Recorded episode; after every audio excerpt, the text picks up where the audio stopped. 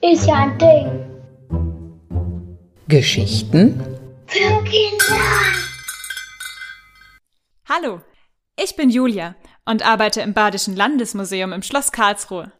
Ich bin gerade auf meinem Rundgang durchs Museum und will nachschauen, ob alles in Ordnung ist. Nanu, was war denn das?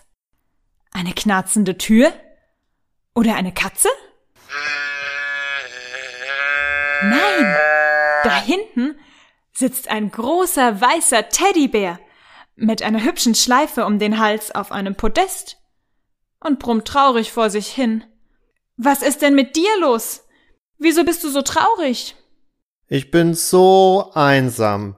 Erst kleben sie dieses Schild hin, wo drauf steht, bitte nicht berühren, dabei mag ich doch so gern geknuddelt werden. Und dann musste das Museum ja lange Zeit geschlossen sein. Da hat mich auch quasi niemand besucht.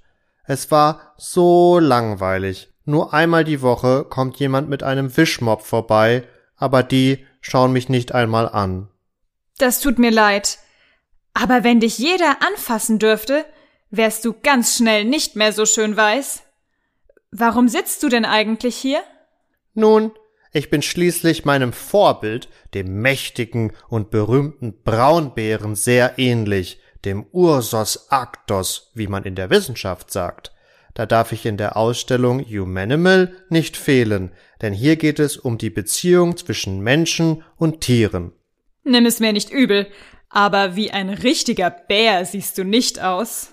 Ach, was soll denn das heißen? Na ja, ein Braunbär, der im Wald oder im Gebirge lebt, hat eine viel längere Schnauze. Er hat scharfe Tatzen, einen viel größeren Körper und dunkleres Fell. Außerdem sind karierte Schleifen bei Braunbären auch nicht so beliebt. Ich gebe es ja zu. Zwischen mir und dem Braunbären fehlen noch einige meiner Teddybär-Vorfahren. Da gibt es zum Beispiel meinen Ur-Ur-Urgroßvater 55 PB. Den hat der Erfinder Richard Steif vor über 100 Jahren hergestellt. Dafür hat er in einem Stuttgarter Zoo erst einen Braunbären beobachtet und ihn dann gezeichnet. Nach diesen Zeichnungen entstand dann mein Ur-Ur-Urgroßvater. Er war 55 Zentimeter groß, aus Plüsch und beweglich, also kurz 55 PB. Außerdem hatte er noch eine so große Schnauze wie der Bär im Zoo. Und wie kamst du dann zu deiner süßen Stupsnase? Nun ja, den 55 PB haben nicht so viele Leute gekauft. Darum hat Herr Steif dann noch mal etwas verändert. Die nächsten Teddys entwarf er dann mit kürzeren Armen, großen Augen und einer kleinen flachen Schnauze. Das sieht niedlicher aus. Schließlich wollten die Kinder ja mit einem ungefährlichen Freund spielen. Wenn du mich mit deinem großen Grinsemund so anschaust, siehst du fast aus wie ein kleiner, behaarter Mensch. Ja, man könnte sagen, wir Teddybären sind eine Mischung aus Bär und Mensch. Ich glaube manchmal, wenn du den Menschen ähnlicher siehst, mögen sie dich auch mehr. Da könntest du recht haben.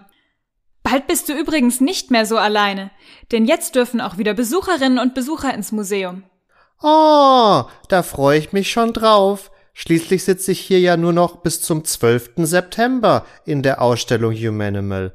Und wer weiß, wann ich dann erst wieder zu sehen bin. Außerdem würden sich meine Ausstellungsfreunde, die Winkekatze, der singende Vogel und der tanzende Bär auch über Gesellschaft freuen. Das stimmt. Dann mach's gut. Bis demnächst wieder. Tschüss. Mein alter Teddy sitzt jetzt auf dem Dachboden. Ich müsste ihn eigentlich auch mal wieder besuchen. Was habt ihr für Kuscheltiere bei euch daheim? Würdet ihr die für eine Ausstellung im Museum ausleihen? Bis bald und tschüss.